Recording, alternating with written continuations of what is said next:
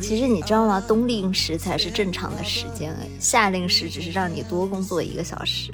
从某一天开始，我的下班再也都看不到天亮的情景。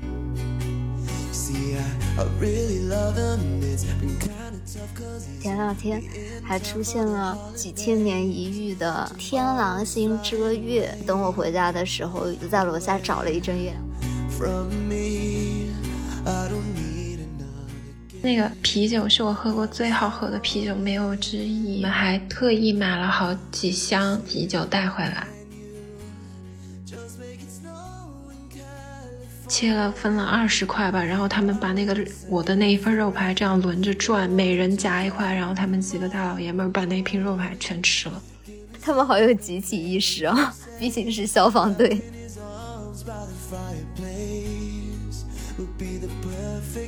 就抓住了一个路边的警察，我就问他说。能不能飞这个无人机？他跟我说可以。我也觉得你是间谍吧。说实话，我们是夹杂着那个英文和墨西哥文那么交流的。他可能没听懂，几个警察 围过来，把我们围在了中间。大家好，我是央子，我是小西，我们是大俗小雅。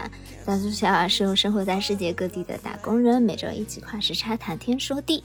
其实今天是因为我，我有一天突然就发现，哎，怎么现在才十，刚刚到十一月，但是我已经开始过圣诞了。是啊，之前在美国的时候，是不是十一月是 midterm 的季节？然后大家就会说十一月已经是 lazy November，就是大家都不能够工作了，因为心情都想着要过年。对呀，对呀，我现在就经常。会时不时的陷入一阵倦怠，然后就觉得，哎，这好像已经快要过节了，我能不能就让自己放松一点儿？嗯，对，其实这个感觉啊，是因为我有一天突然打开手机嘛，就发现星巴克已经到了它的那个小红杯的季节了，我就突然感觉我的圣诞季已经被点燃了。对啊，我都没有发现吗？啊，我好久没喝星巴克了。说起来，啊，就是它应该是从十一月一号开始吧，就会进入到那个整个大变装的一个环节，然后呃，你就会真的突然就觉得哇，圣诞开始了，然后就会随之而来开始上很多的圣诞特饮嘛。嗯，那小溪今年在我们录播课前跟我分享了一波他喝到的圣诞特饮。哦，对，这个给大家安利一下，好吧？就是有一啊，其实是我们录节目之前呢，我就打开了手机，然后我想刷一会儿小红书，拖延这个写稿的过程。所以呢，小红书就给我推送了，哎，星巴克新出的这个圣诞特饮真的很好喝，它是一个叫熔岩黑巧燕麦摩卡。我其实之前很早就看到这杯特饮了，但是我就觉得啊，它应该很甜。然后，但是那个小红书就戳中了我的点，他就说摩卡是真的甜。对，但是他就说你相信我，一点也不甜。然后，所以我就是减少了糖浆嘛，我就减少了一半的巧克力酱，就只要加两个 pump。然后我本来是做好了最坏的打算，我想说晚上嘛，实在是喝甜了就算了。没想到我去拿到的一瞬间就觉得，哇，真很浓郁，就是你像喝了一口黑巧克力的感觉，就它没有甜，它就是很浓郁，但它确实也没有很咖啡的味道啊。但是就热量炸弹，对它确实是，但是你都感觉一整天都不开心，就是被。这这一口巧克力治愈了的那种，真的吗？我们播客前的一个小时在干嘛？那是因为这口热巧克力的能量已经逐渐下降，就已经过了半个小时了，它已经不能治愈我了。是的，对我们刚录之前在大倒苦水。悠悠最近，我今天记得小西说想去，嗯，去买星巴克嘛，然后我就特别想喝咖啡。嗯，结果我今天去我们系的厨房的时候，发现我们的咖啡机坏了，然后他们在整修。然后我们海德堡有两家星巴克嘛，有一家你们整个只有两家吗？对，之前只有一家。天呐，我真的突然觉得好像海德堡是一个很小的地方，对不？是很小啊，才十几万人嘛。十几万人才两家星巴克吗？但是有很多别的咖啡店啊。欧洲人本来就不是很爱喝星巴克嘛，就觉得 too American。然后星巴克就在老城镇中心，离主街很近的有一家，就离我比较近嘛，我就想去买。但那一家因为它的那个大商场关门了，就倒闭了，导致那家星巴克也跟着倒闭。于是我就不想进老城，我就觉得一下有点悲伤，喝不了星巴克，自己的咖啡也喝不到。哦，所以你才这么 emo，是因为。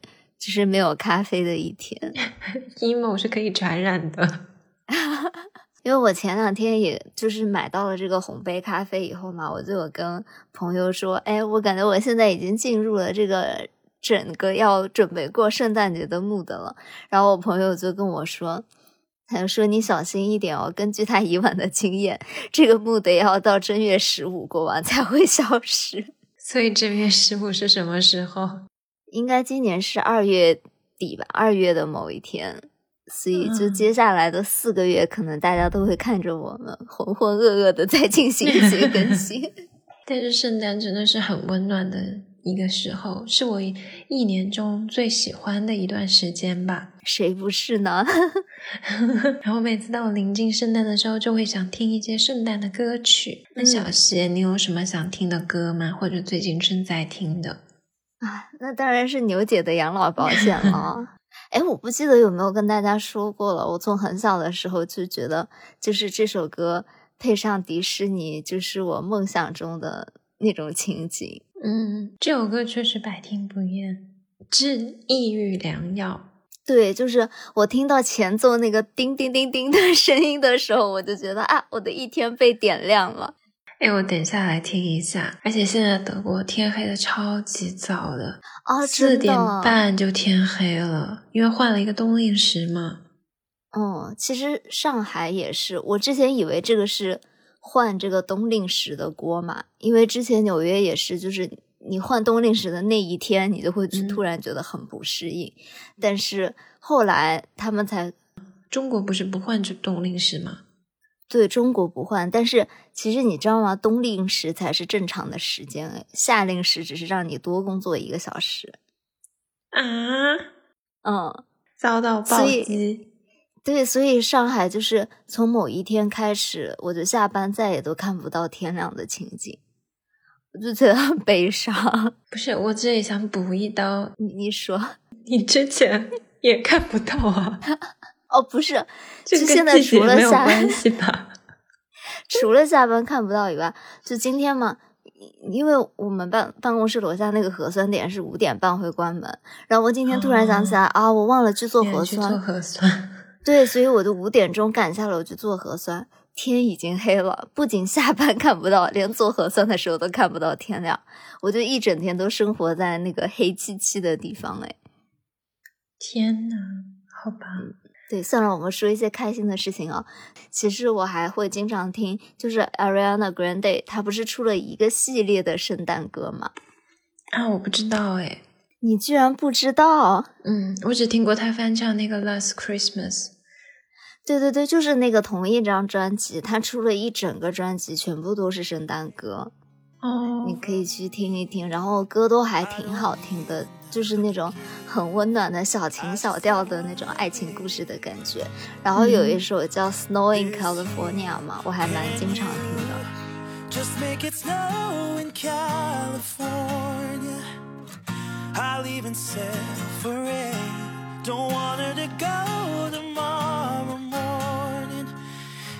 Something to make her say. Wrapped in my arms by the fireplace. Will be the perfect gift. Let it snow, let it snow, let it snow. Let it snow. In California, yeah. 因为我都感觉我们其实之前在洛杉矶读书的时候，还蛮少感受到圣诞的氛围的。因为就是不会下雪的地方，你好像就觉得这个氛围感没有这么的浓重。而且我后来回想一下嘛，因为就是每次快要到圣诞的时候，我们都会很开心，就会回国嘛。所以其实好像没有感受到那个氛围最浓的时候，而且说实话，加州大家都还蛮居家的，就是圣诞不太会出去聚会，就是会跟家人待在一起那种感觉。嗯，而且我们上一期有好几个小伙伴来问我那个 BGM 是什么嘛？其实我选的也是一首，我觉得有一种冬日氛围，跟 Snow in California 有点像的那种氛围感，就 Snow on the Beach。哦 Taylor Swift 对的新专里面的一首歌。嗯，对你这首歌真的是，大家都来问我说，这到底是哪一个版本？大家都很想找，然后央子跟我说，他也找不到了，真的。对，是我在 YouTube 上找的一个 UP 主唱的，然后我发现我 trace 不到他了。但确实，我觉得好 像随着冬天的到来嘛，大家可能就会有这种网易云的 moment。就我昨天晚上差不多两点过工作完，打开手机就想说浅刷一会儿手机，然后就连着刷到了三条大家分享的那种网易云的歌曲，我就突然觉得好像我已经很久没有看到大家在朋友圈里面发歌了，但嗯是就是最近还蛮密集看到的，就要不然就是会发一些圣诞歌曲，要不然就是发那个什么 Snow on the Beach 那种。对，然后说起来，我最近也挺怀旧的，我就很喜欢听有一个歌手叫 Sarah Connor，你知道吗，小溪？我不知道哎，原来这是我小时候自己的童年记忆嘛，就是我们小时候不是有一批那种国外的歌手，就相当于我们英语学习入门的。我觉得 Sarah Connor 应该算是，我觉得这个名字好像是耳熟的，我搜一搜看看呢。他有首歌很有名，叫 Just One Last Dance。哦，这个我知道啊，然后我就很爱听 他唱的那些英文歌，中间有一首我觉得特别有氛围感，叫《Christmas in My Heart》。我每次圣诞就想听，后来才知道他其实不是英语母语者，他是德国人，他看起来的长相是还挺德国的，就很德国的。。对，然后他有一一张专辑，算他近年来的一张吧，叫做《穆特施巴赫母语专辑》，这全是德文歌，还蛮好听的。我原来还用过他那张专辑里面的歌做我们播客的背景音，啊，推荐大家可以去听一下。Christmas in my heart when I'm with you. No matter where we are or what we do. 就是你刚刚说的那一段德文吧，搜起来确实是有一点难，好吧？就一个单词是德语，啊，我怎么一句都没有听懂？因为你在走神，在想你的圣诞。没有，我真的认真的听了，但是我一一个字都没有听懂。这个滤镜太重了。那说回到我们圣诞记忆嘛，哦，对，其实我们上一期不是讲到了加拿大嘛，然后我就讲到在加拿大的那个城堡酒店大堂里面，不是有很多很多的圣诞树嘛，我就感觉那个地方是圣诞氛围特别特别浓的一个地方。然后嗯，最近小红书也给我推送说，上海的酒店已经开始有圣诞装扮了，你已经可以去喝 圣诞下午茶了。我真的有一个瞬间非常的心动了，我觉得我需要这一点快乐的能量补给。我们这边还没有诶，我只在一些那种家居店看到有那种圣诞装饰在卖，但哦是，其他地，方我还是觉得没什么很浓的圣诞氛围。说到这个，我不知道为什么最近我总是刷到一棵 Target 的圣诞树，你有刷到过吗？没有，我最近没有很刷小红书，可能哦，但我不知道他可能算法出错了，他可能误以为我还在美国吧。他总给我推一个 Target 的圣诞树，还蛮美的，就是一个白色的非常极简的一棵圣诞树。就很多人都在抢那棵树嘛，就说它是什么最美圣诞树什么的。但说实话，我我可能觉得好看的圣诞树还是那种，呃，就是很传统的圣诞树。前段时间不是德国小厂家出去公路旅行吗？嗯，然后我们在那个路上开车的时候，有看到前面有一辆卡车装了好多圣诞树，嗯，啊，感觉这个季节可能真的快到了。是吧？然后之前就是纽约一到十一月左右嘛，就会在街边有那种卖圣诞树的小摊子，然后就你大家都会选一个离你家最近的那个摊位嘛，就是在街上卖，但是他那个摊位会嗯固定持续一直到圣诞节的前一天，然后你就拖一棵真的那个树回家，自己开始装扮。圣诞树真的就是这样，虽然这个很不环保啊，因为这棵树感觉想起来很可怜，它出生就是为了在别人家里待两个月。嗯，但是就是你在上面挂满东西，然后看到一棵绿绿的树，就会觉得好幸福啊！嗯，我还记得你原来在纽约的家里面的那种装饰。对，但是我那是一棵假树，哦，因为我其实一直没有想清楚，它这么大一棵树，你要买一个底座给它，它才能站得稳，是吧？然后，而且你还要自己一个人扛回家。虽然它那个摊位离我家很近嘛，但是嗯我确实也没有办法把它扛上楼，就是它也放不进电梯，就是一个蛮大的工程的。所以后来有一年，我就去买了一棵假的那种圣诞树，然后它就是有花盆已经帮你弄好了，然后它上面已经有一些挂饰了，你自己再去买个两三包就可以把它挂得很满。就我还买了那种小彩灯嘛，就是好像在嗯美国家里面，这个点灯仪式是一个非常，就是一个很有仪式感的 moment。你就把这个圣诞树的灯装上了以后，把它灯打开。我有的时候就回家的时候有点 emo 的时候，就会把那个灯打开，我就觉得哇，就是心情被点亮了的感觉。嗯，就我们之前去旅行，等一下也会说到。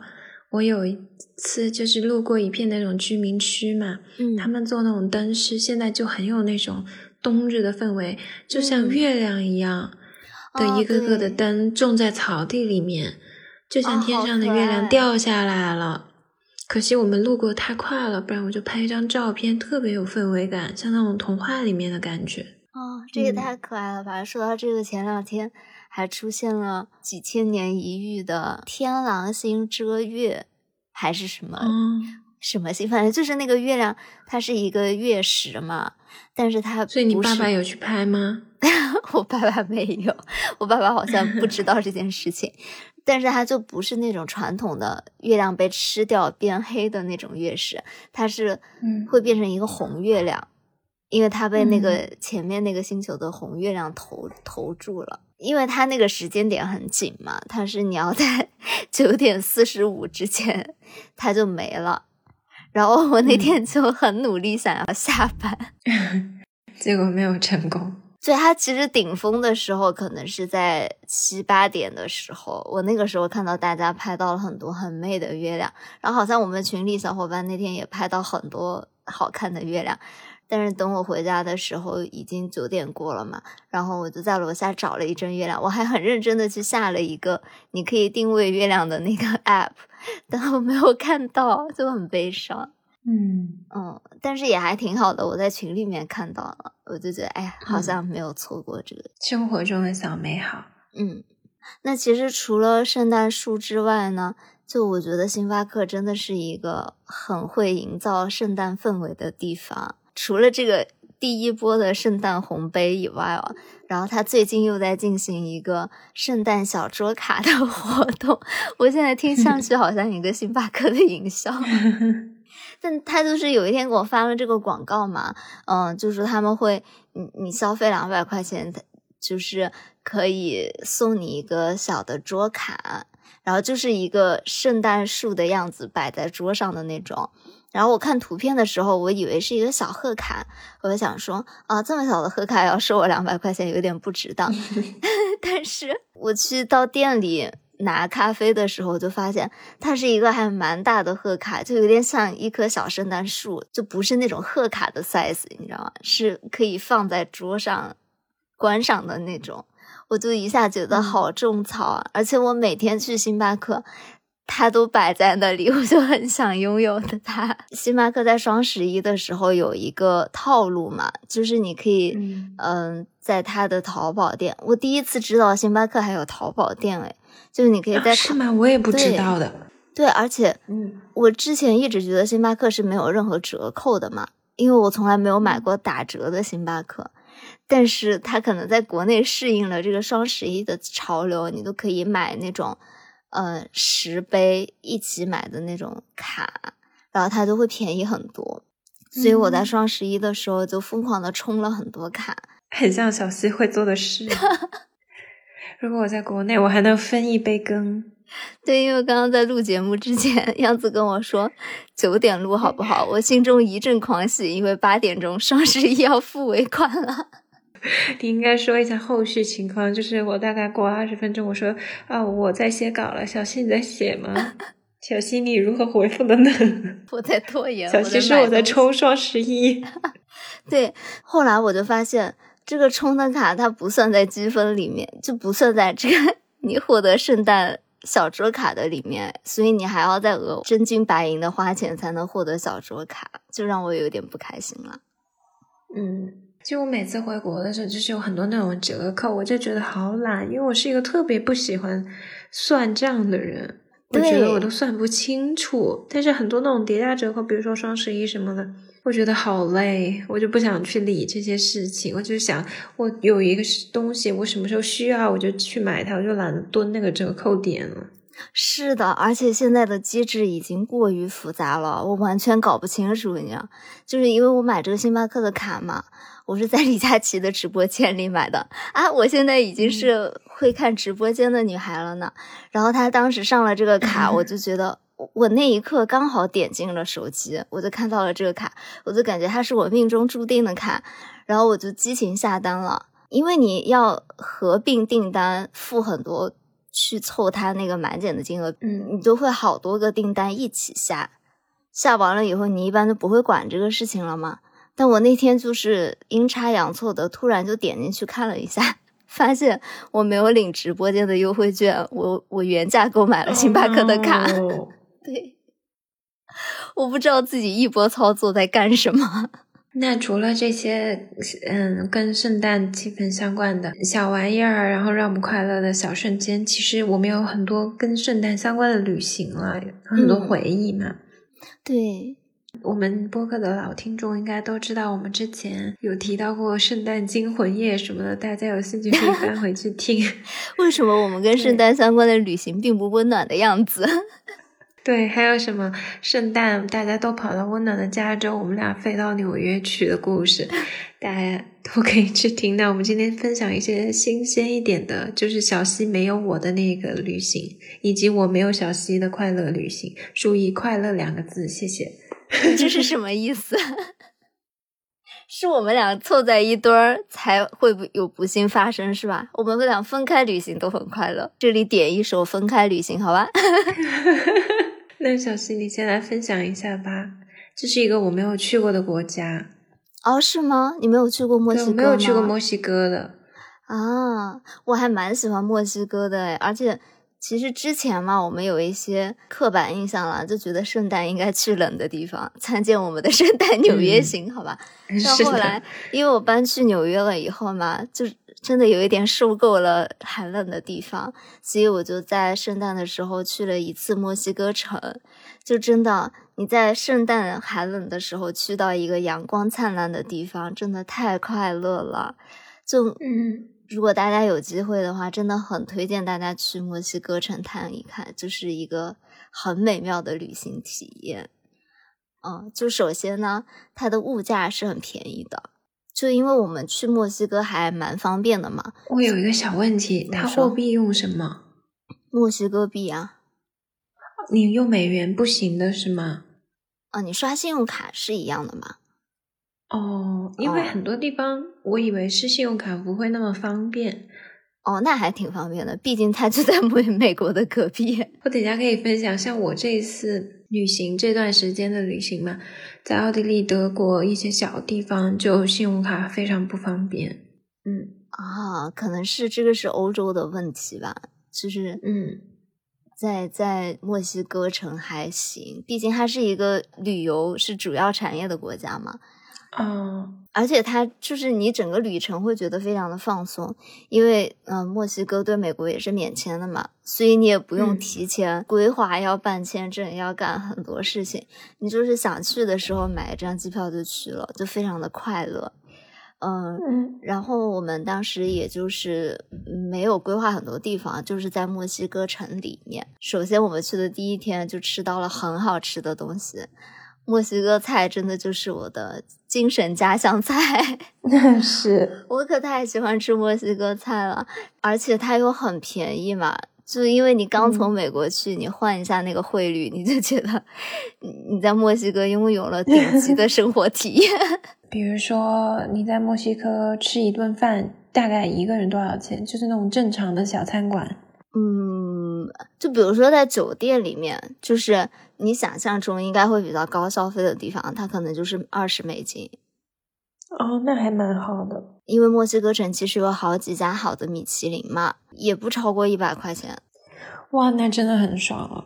对，就是非常轻松的体验。墨西哥我觉得印象比较深刻的还有就是，嗯，那里有一个建筑师叫巴拉干嘛，会造很多色彩丰富的小房子。其实，在热带的国家，大家就会很大胆的去使用颜色和光影，就让你整个人的心情都非常好。然后你去看他的各种各样的小房子，就会觉得，哎，怎么有这么快乐的地方啊？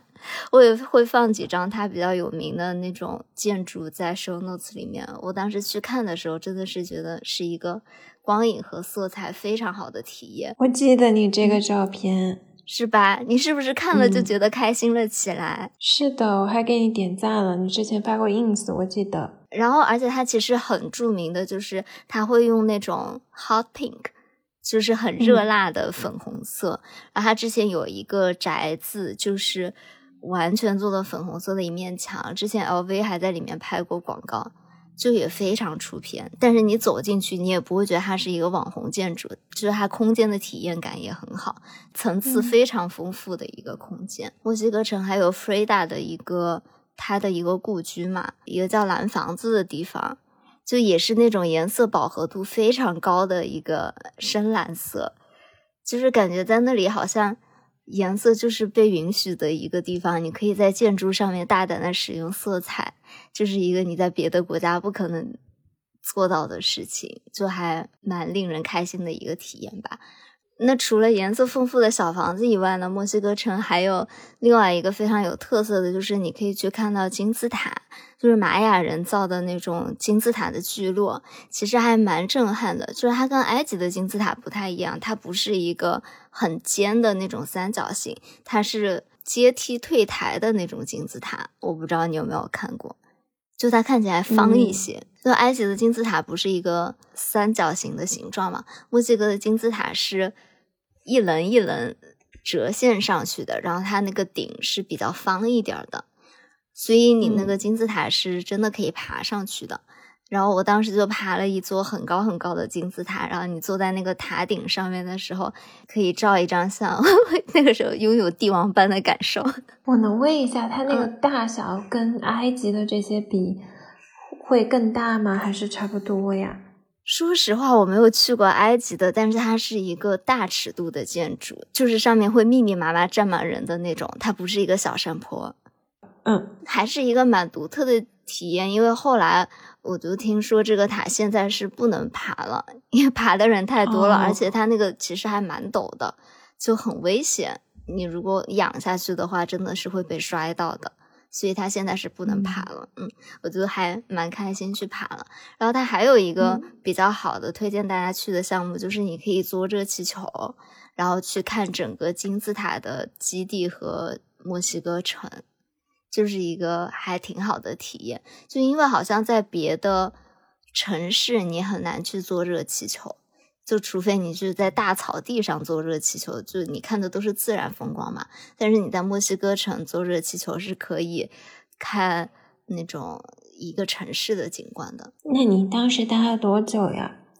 啊。听起来行程很丰富，但是我只待了三天，天呐，感觉你玩了很多耶！而且玩的很轻松很快乐，就还蛮开心的。嗯而且我我们走的时候嘛，还遇到了一个小小的 drama，因为我那个时候嗯刚好新买了一个大疆的那种小无人机嘛。啊，我记得，其实，在大疆上面你是可以查到哪些地方是禁飞区的嘛。你如果是禁飞的话，嗯它会提示你，而且你就是不能飞起来的。然后当时嗯我们就是马上就要去赶飞机了，在墨西哥城的正中心的一个大广场。然后我们当时就嗯查了一下，就发现这里好像并不是禁飞区。我不知道是因为他们没有无人机还是怎么回事。就是我们当时除了在大疆上面查，还在网上查了，就没有人说这个是不能飞的。因为我觉得这件事情非常的诡异，就是你怎么可能在人家中心广场飞，还有一个很高的那种飞天的雕塑飞无人机呢？我想想就觉得好像这件事情不太正确。然后我就抓住了一个路边的警察，我就问他说能不能飞这个无人机，他跟说我也觉得你是间谍吧？不是，他跟我说好像没有规定，但其实、嗯说实话，我们是夹杂着那个英文和墨西哥文 这么交流的，他可能嗯没听懂我是要飞飞机还是怎么回事，反正他就说可以了，然后我就站在这个地上就开始飞了，然后这个时候。整个广场的人都在看着我们，因为他们可能没有想到会有人在这里放飞机。然后后来就有一 几个警察 围过来，把我们围在了中间，然后就开始窃窃私语说，好像这个飞机不应该飞上去，应该放下来什么什么。他们就在那里讨论，然后那个飞机就已经飞到很高了，就飞到那个巨高的那个雕塑，就那个纪念碑的顶上了。我还拍到了那个女神，然后这个时候他们才反应过来说：“你把这个飞机放下来吧。”所以我就拥有了一段珍贵的那个女神的一个航拍的瞬间。这真的是很特别的经历耶！我感觉一般去旅行也不会有这种经历。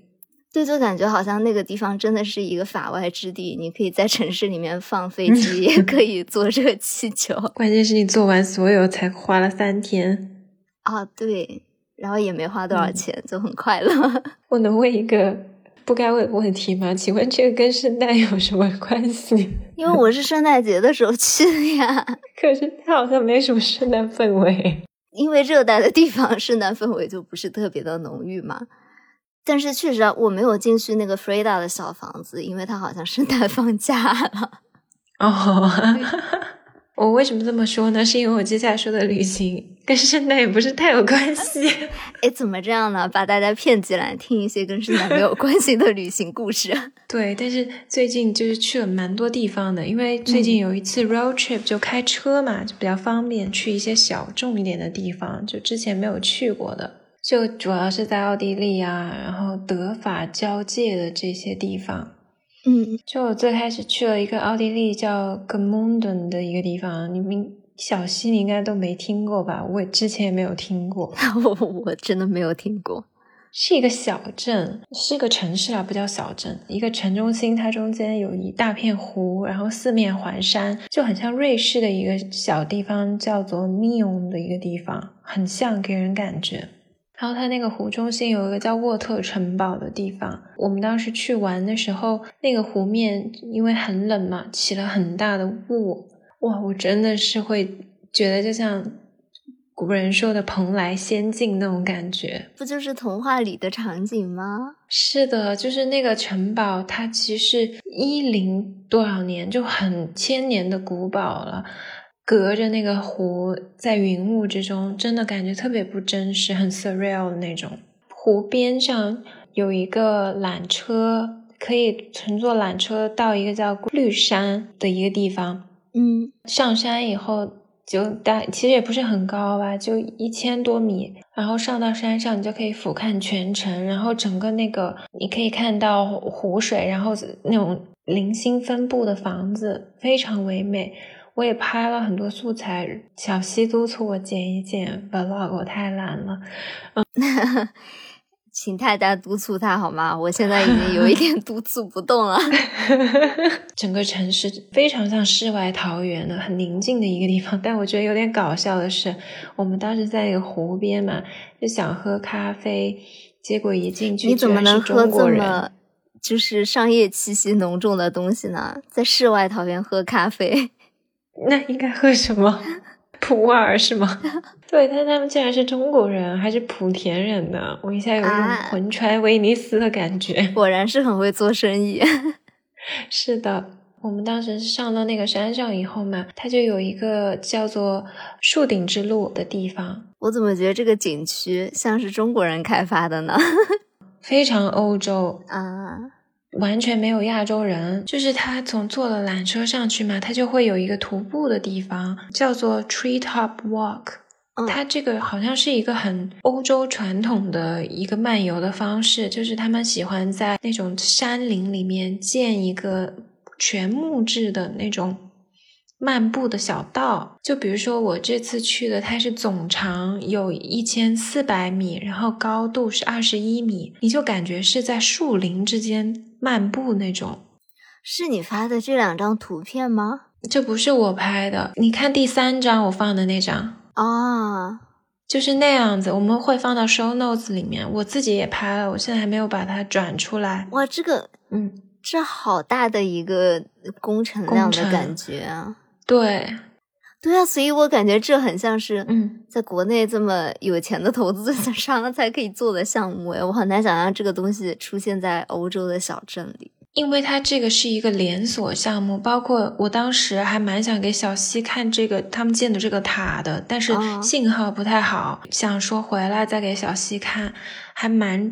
有感觉的，他们就是在这个林间道路嘛，大概你可以走一千多米，而且它还很贴心，会设置那种小关卡给小孩儿玩的，就像小时候我们去那种公园里面玩那种走过独木桥啊那种，啊，那种游乐设施还会有一些。然后你走到它那个结尾的时候，就有一桩很大的高塔，是木质和钢筋这些结合的，很难描述啦。我们也会放在 show notes 里。对这个塔真的很高啊！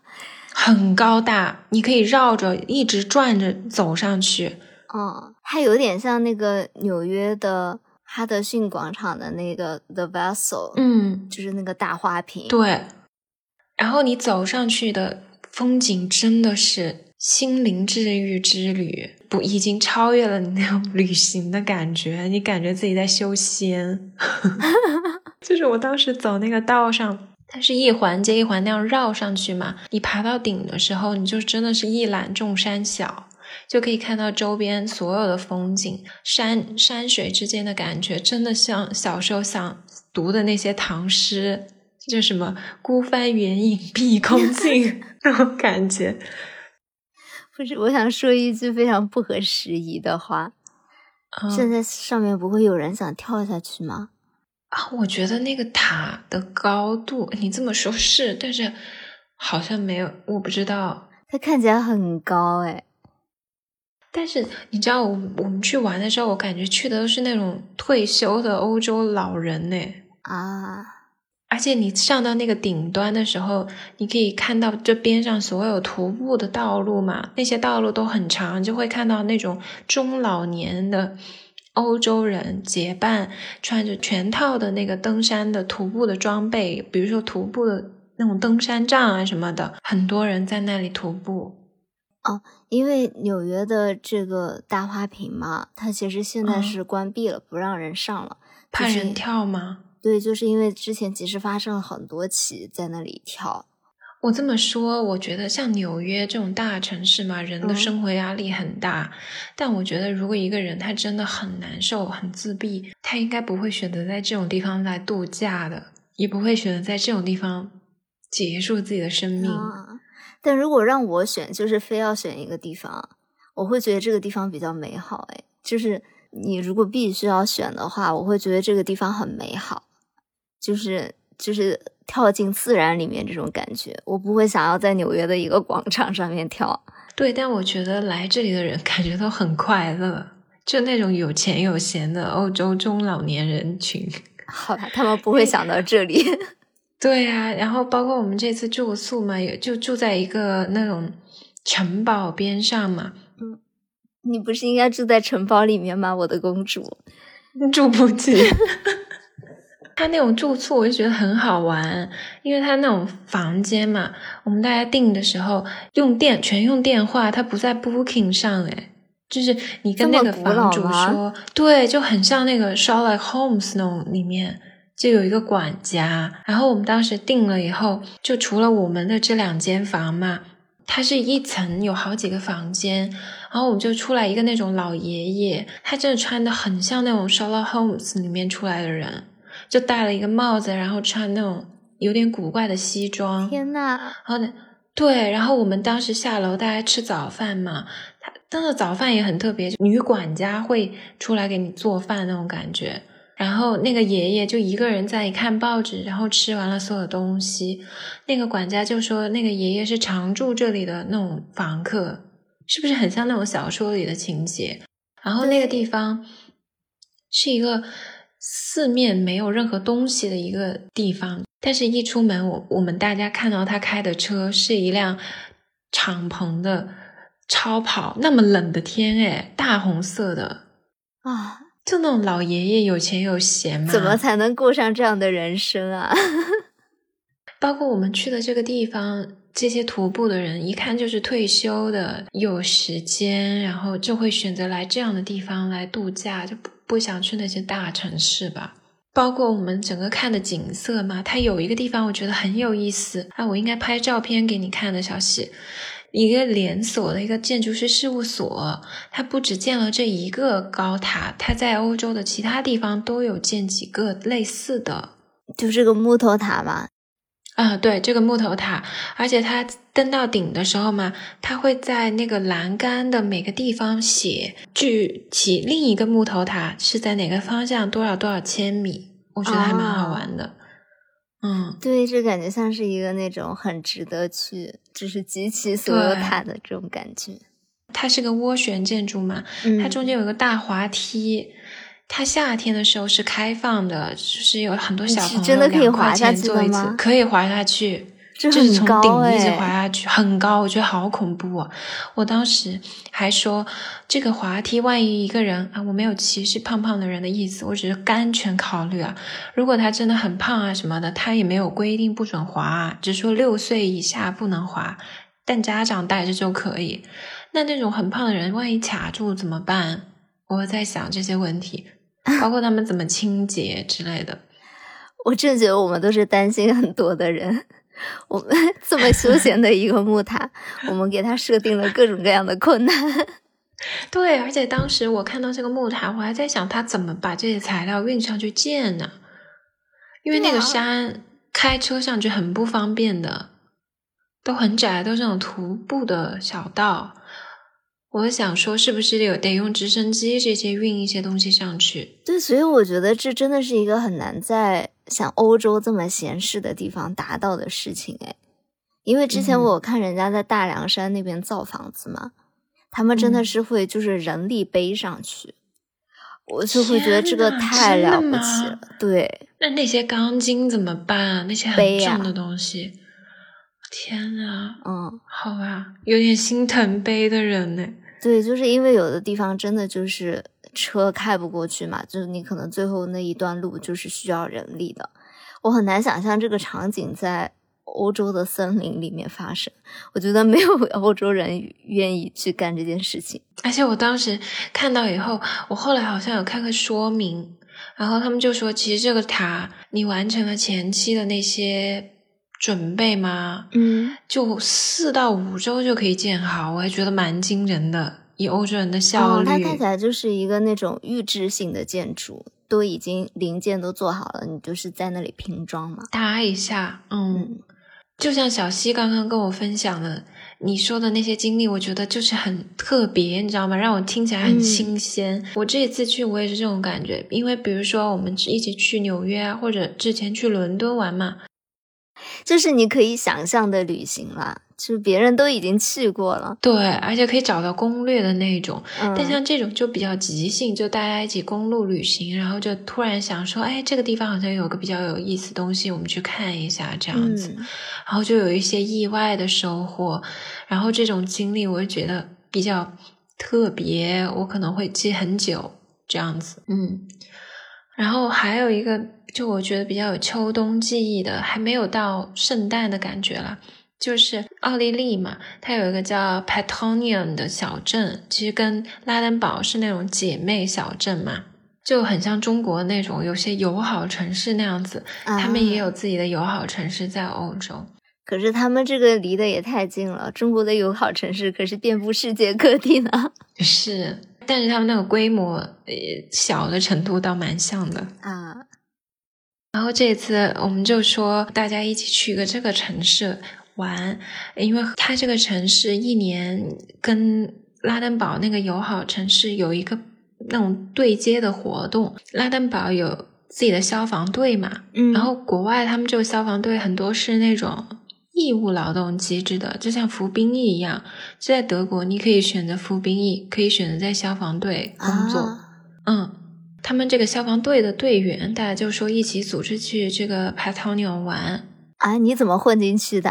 啊。因为我有个朋友之前在这个消防队工作了十几年，做义工。啊然后他还有两个朋友就说：“那我们就大家一起去这个地方玩。”我还觉得蛮有意思，就因为我我我是唯一的亚洲人，对我来说这个体验就很新鲜，你知道吗？感觉是一个非常 local 的那种体验，就是你不会想到要去这个地方玩。嗯，对，它这个地方就有一个啤酒厂，叫做 Village，它是一个本地的啤酒。我们当时去这个啤酒厂参观嘛，因为是跟那个消防队大家一起去。哇，那个导览的德语真的是杀了我吧！就真的听不懂他在说什么，就奥地利德语。但是那个啤酒是我喝过最好喝的啤酒，没有之一。啊，你搞得我好想喝啊！啊，你下次要是能来，我们可以一起去玩一下。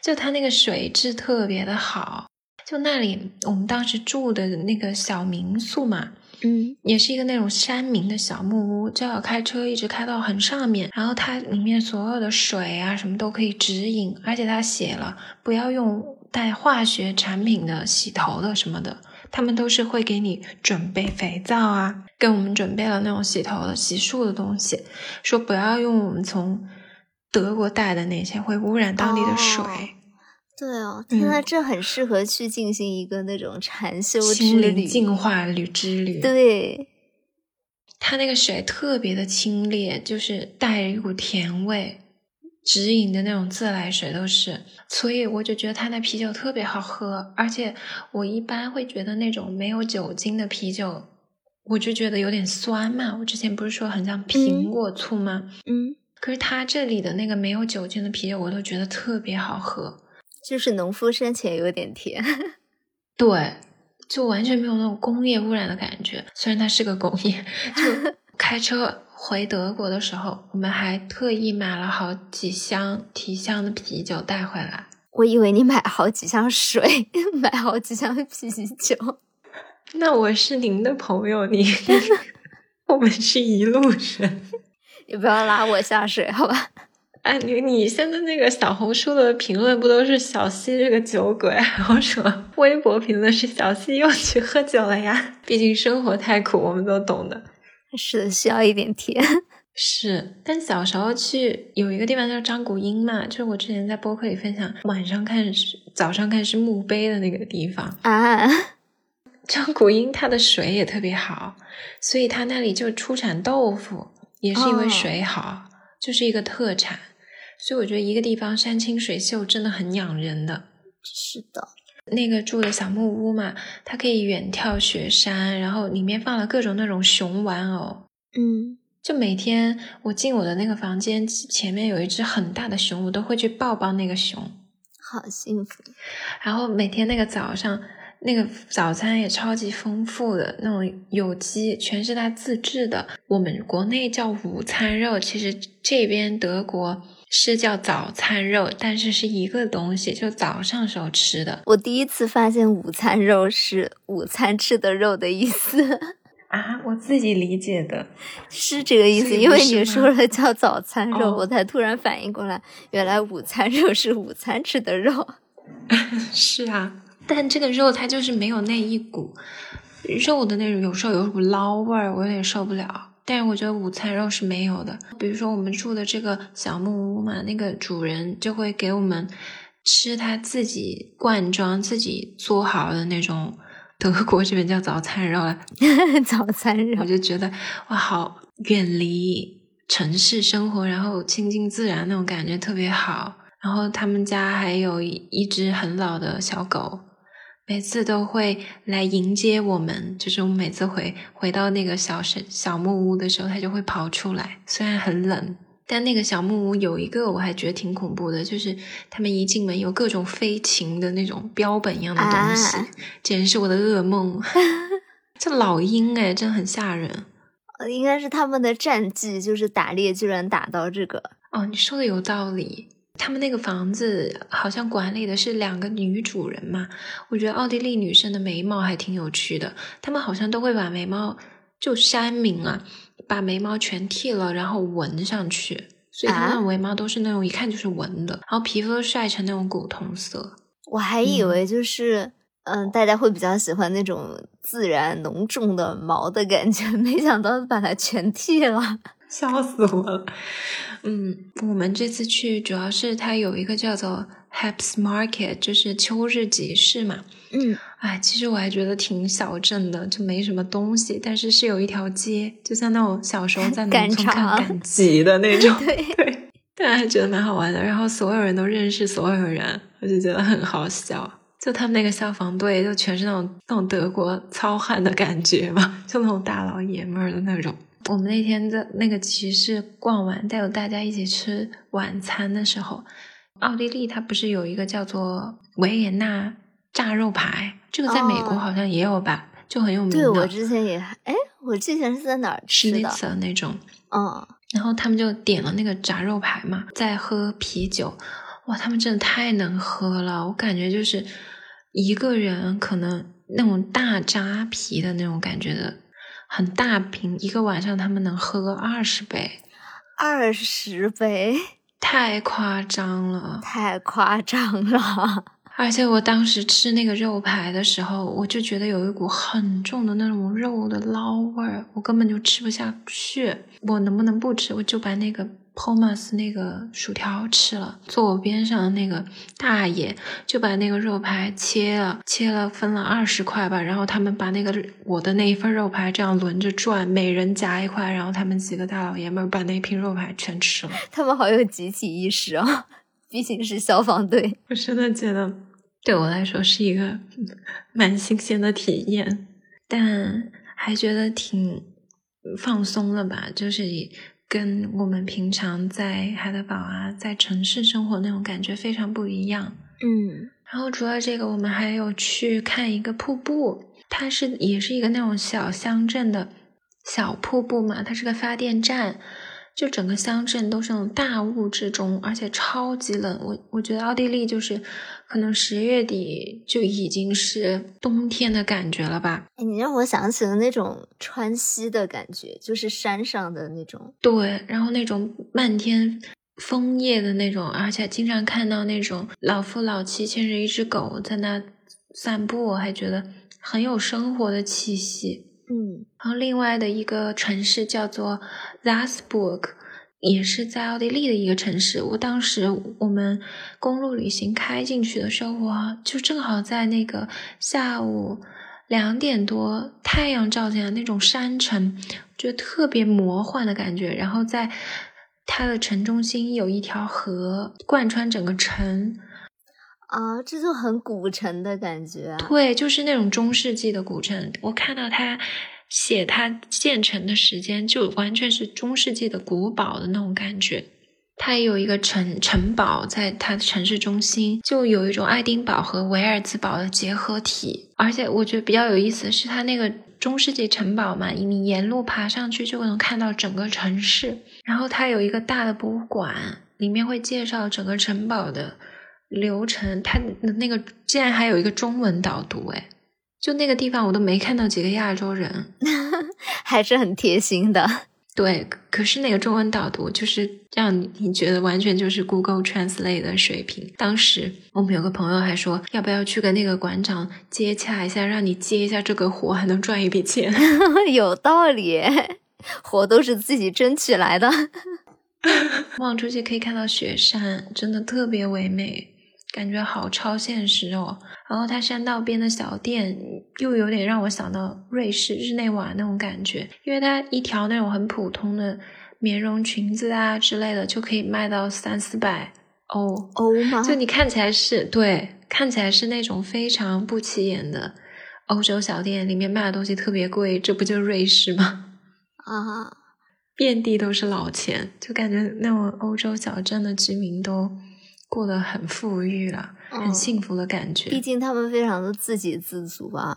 是，而且他们山底嘛，就你要爬城堡的时候下山，那个山底就有那种小店，已经开始卖那种热红酒了，我最近也就特别有喝了圣，诞氛围。嗯，嗯，热红酒真的是关键呢，是的，终于我们就是回到了圣诞的氛围感圣诞，最后有了一个完美的 ending，就是是的，嗯，那其实最近还有一些别的旅行啊，我们可能在别的时时候再和大家分享。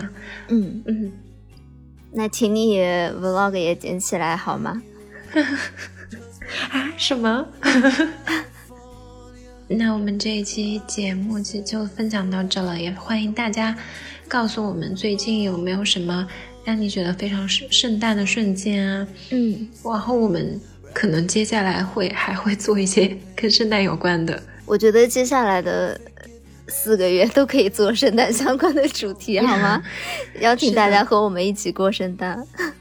嗯，因为圣诞真的会让人很快乐，但是而且快乐是人生最重要的事情。嗯嗯，呃，另外还有一件事就是我们最近呢也入驻了 Spotify，和 Apple Podcast。就是如果大家喜欢我们的话，也欢迎去支持一下我们，给我们留言啊或者打个分。我们有看到的有一些 Apple Podcast 的留言还挺感人的，嗯我们有机会也可以分享一下。谢谢大家的支持和喜欢了。好的，那我们这期节目就到这里了。我是杨子，我是小溪，我们是大苏小雅，那我们下周再见了，拜拜。拜拜。